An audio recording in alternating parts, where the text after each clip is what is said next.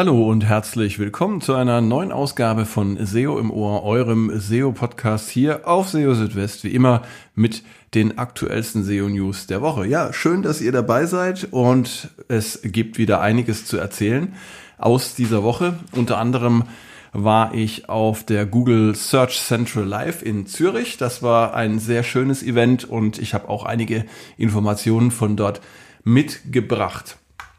Außerdem auch noch ein paar Infos zu Helpful Content beziehungsweise zu den Google Helpful Content Updates. Es gibt auch ein äh, neues Featured Snippet in den Suchergebnissen von äh, Google, das diese Woche in verschiedenen Varianten aufgetaucht ist. Und ähm, ja, äh, dann noch ein Appell äh, von meiner Seite auch äh, in Hinblick auf Helpful Content. Ein Tipp, den ich allen äh, SEOs und äh, Betreiberinnen und Betreibern von Websites geben möchte. Ja, also wieder einiges dabei in dieser Ausgabe von SEO im Ohr und lasst uns gleich loslegen. Wie gesagt, diese Woche am Mittwoch, ähm, nein, am Dienstag war ähm, die Google Search Central Live in Zürich. Das erste Mal diese Veranstaltung wieder nach vier Jahren und ähm, organisiert wurde das im Wesentlichen von John Müller und Martin Split, die ähm, ja da als Gastgeber äh, fungierten und die das Ganze super vorbereitet haben. Es gab äh, interessante Vorträge, es gab gutes Essen, ein gutes Trinken und das Ambiente war auch sehr schön. Man hatte die Gelegenheit zum Netzwerken und äh, vielleicht äh, nicht das Unwichtigste, es gab auch einige interessante Informationen, die ich mitgebracht habe von dort. Und äh, zwei davon möchte ich euch jetzt hier vorstellen. Zum einen betrifft es die äh, Rich Results für Events oder für Veranstaltungen. Ich hatte ja vor einiger Zeit oder ich glaube letzte Woche war es darüber berichtet, dass diese Rich Results für Events nicht mehr erscheinen in den Suchergebnissen von Google, aber keiner wusste so genau warum, ob das ein Fehler ist oder ob das Absicht ist. Und ähm, jetzt ist es tatsächlich so das äh, bestätigt wurde auf der Search Central Live äh, von Google persönlich, dass die ähm, Rich Results für Events tatsächlich weg sind und dass sie auch wegbleiben werden. Das heißt, die gibt's nicht mehr. Für all diejenigen von euch, die auf euren Websites Veranstaltungen äh, haben, die in den Suchergebnissen erscheinen wollen, gibt's als Alternative dann nur noch die Featured Snippets oder ähm, die Google Event Suche aber diese Möglichkeit eben Veranstaltungstermine in einem erweiterten Snippet äh, darzustellen mit Hilfe strukturierter Daten, die gibt's leider nicht mehr. Und auch noch was habe ich mitgebracht von äh, der Veranstaltung und zwar äh, waren ja im September auch die ähm, Rich Results für FAQs weitgehend eingestellt worden uh, und auch für How-Tos und ja, jetzt äh, auch dazu gab es Spekulationen, warum das Ganze passiert ist. Und auch dazu gab es jetzt eine Erklärung und zwar äh, hat Google die FAQ Rich Results deshalb entfernt, weil sie zu aggressiv genutzt wurden. Das heißt, die haben einfach Überhand genommen und ähm, ja, deshalb hat man sich dazu entschieden, diese FAQ Rich Results zu entfernen.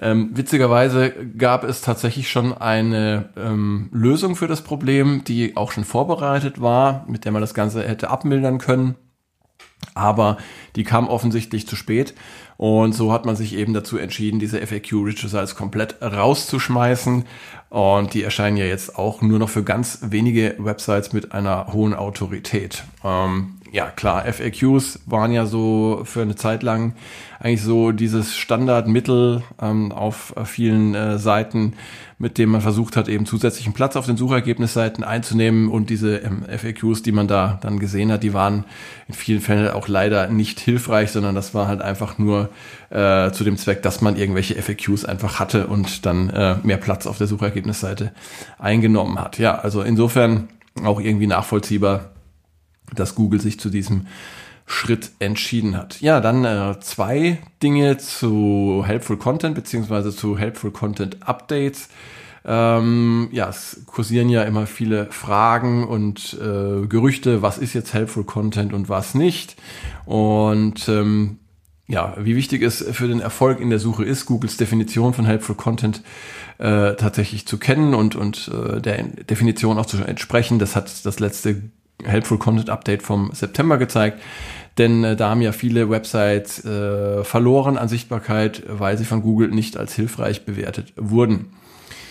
Und ähm, ja, zu diesem Thema Helpful Content Update hat jetzt, äh, oder Helpful Content an sich, hat Danny Sullivan alias Google Search Liaison ähm, verschiedene Infos jetzt auf Twitter veröffentlicht und ähm, die dann entsprechend auch kommentiert. Das Ganze kann tatsächlich hilfreich sein, wenn man sich ein bisschen mit dem Thema beschäftigen möchte. Und ich äh, stelle euch einfach mal drei der äh, Dinge vor, die er da ähm, auf Twitter geschrieben hat. Das erste ist, ähm, wer wissen will, was Helpful Content ist, der sollte eine Suche durchführen und sich die besten Rankings ansehen. Ähm, ja, eigentlich äh, eine Binsenweisheit. Das heißt also, die Suchergebnisse, die äh, vorne stehen für eine bestimmte Suchanfrage, ähm, die müssen ja von Google irgendwie als hilfreich eingestuft sein, sonst würden sie da ja nicht stehen. Aber ähm, wie Danny Sullivan schreibt, äh, Google-Systeme sind nicht perfekt und ähm, das heißt, da können natürlich auch mal Ergebnisse erscheinen, die eben nicht so hilfreich sind und ähm, das heißt aber nicht, dass es in Zukunft auch so sein muss. Also wenn eine ähm, Website zum Beispiel gegen bestimmte Google-Richtlinien verstößt und äh, gute Rankings belegt, dann kann sich das sehr schnell ändern. Und ähm, ja, außerdem sind noch einige Beispiele für die Zukunft geplant, die dann etwas konkreter auch zeigen sollen, was Helpful Content tatsächlich ist und was nicht. Es ist übrigens auch kein Problem, und das ist der zweite Punkt, den ich jetzt da rausgegriffen habe, wenn einzelne Seiten einer Website äh, nicht hilfreich sind. Ähm, das schadet der Gesamtbewertung der Website nicht. Google betrachtet jede Seite für sich und rankt auch jede Seite auf äh, Grundlage seitenspezifischer Signale. Es gibt zwar auch einige Signale, die die ganze Website betreffen, ähm, und äh, das Helpful Content System prüft äh, Seite für Seite, ähm, ob diese hilfreich ist oder nicht. Dabei gibt es aber eine Gewichtung, das heißt ähm, vermutlich, dass nicht alle Seiten im gleichen Maß in die Bewertung einfließen. Und außerdem darf man auch nicht vergessen, gibt es jenseits des Helpful Content Updates auch noch zahlreiche weitere Ranking-Faktoren, die das Ganze äh, beeinflussen. Und ja, der dritte Punkt, den ich da noch mit rausgegriffen habe, ist äh, oder betrifft EEAT. Ähm, hört ihr ja sicherlich auch des Öfteren EEAT, also Expertise, ähm, Experience oder umgekehrt äh, dann äh, Authority und Trustworthiness, ähm, ein Begriff aus den Google Search Quality Rater Guidelines. Und zu EEAT hat Danny Sullivan geschrieben, es ist kein Ranking-Faktor. Ähm, Google betrachtet zum Beispiel eine Seite nicht einfach und schaut dort nach, ob äh, zum Beispiel da steht, überprüft von einem Experten oder von einem Doktor, äh, und äh, weist der Seite dann einen hohen EEAT-Wert zu. Ähm, und er schreibt, es gibt keinen EEAT-Ranking-Faktor. Google prüft äh, eine Reihe von Kriterien, die äh, mit EEAT zusammenspielen. Und ja, dazu hat Google auch noch einige weitere Informationen auf einer extra Seite zusammengestellt.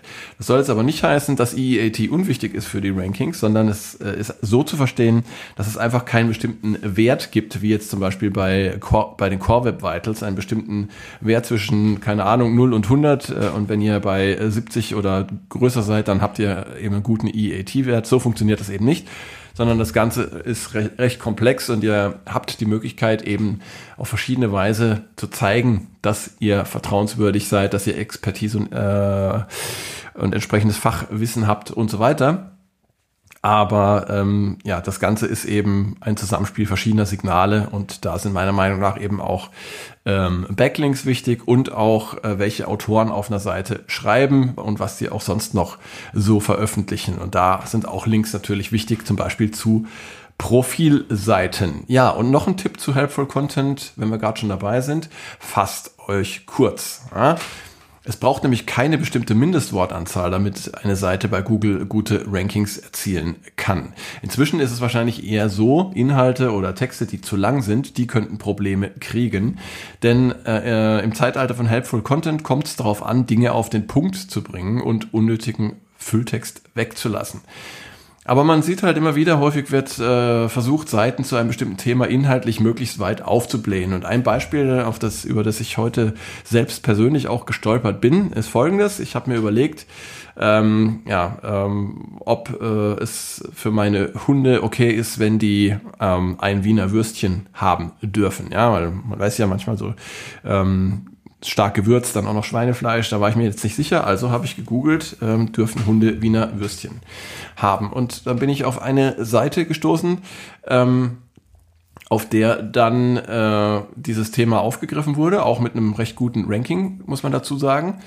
Aber ähm, ohne äh, oder statt dann praktisch gleich diese Frage zu beantworten, die mir wichtig ist, nämlich dürfen Hunde jetzt Wiener Würstchen haben oder nicht, ähm, wurde erstmal eine sehr lange Abhandlung dort geschildert, wie Wiener Würstchen entstanden sind und wie sie sich von Frankfurter Würstchen unterscheiden und so weiter und so fort, was eigentlich nichts mit der Thematik zu tun hat und eigentlich nur dafür sorgt, dass man weit nach unten scrollen muss ähm, um die relevanten Informationen zu finden. Und äh, Google erkennt solche Fülltexte immer besser ähm, und hat ja einige dieser Seiten äh, beim letzten Helpful Content Update schon abgestraft. Und ähm, ja, dazu bin ich auch äh, oder zu einem äh, oder über einen Tweet gestolpert auf Twitter von Mary Haynes. Und sie hat auch festgestellt, dass ähm, viele Seiten ähm, zur Frage, wie mache ich X, ähm, so aufgebaut sind. Erstmal Definition, was ist X? Dann, wie entscheidet man, äh, ob X das Richtige ist für einen, dann ein langer Absatz die Geschichte von X, viel weiterer Fülltext und dann erst die eigentliche Frage, wie mache ich X? Und ähm, genau solche Seiten sind eben zum großen Teil auch vom letzten Helpful Content Update abgestraft worden. Leider nicht alle, ähm, wie das Beispiel, was ich gerade ähm, geschildert habe, zeigt, aber es geht zumindest mal in die richtige Richtung. Und äh, daher überlegt, welche Fragen und Anliegen eure Nutzer bewegen und beantwortet diese Fragen. Nicht mehr. Keine Fülltexte. Und die Nutzer und auch Google werden es euch danken. Ja.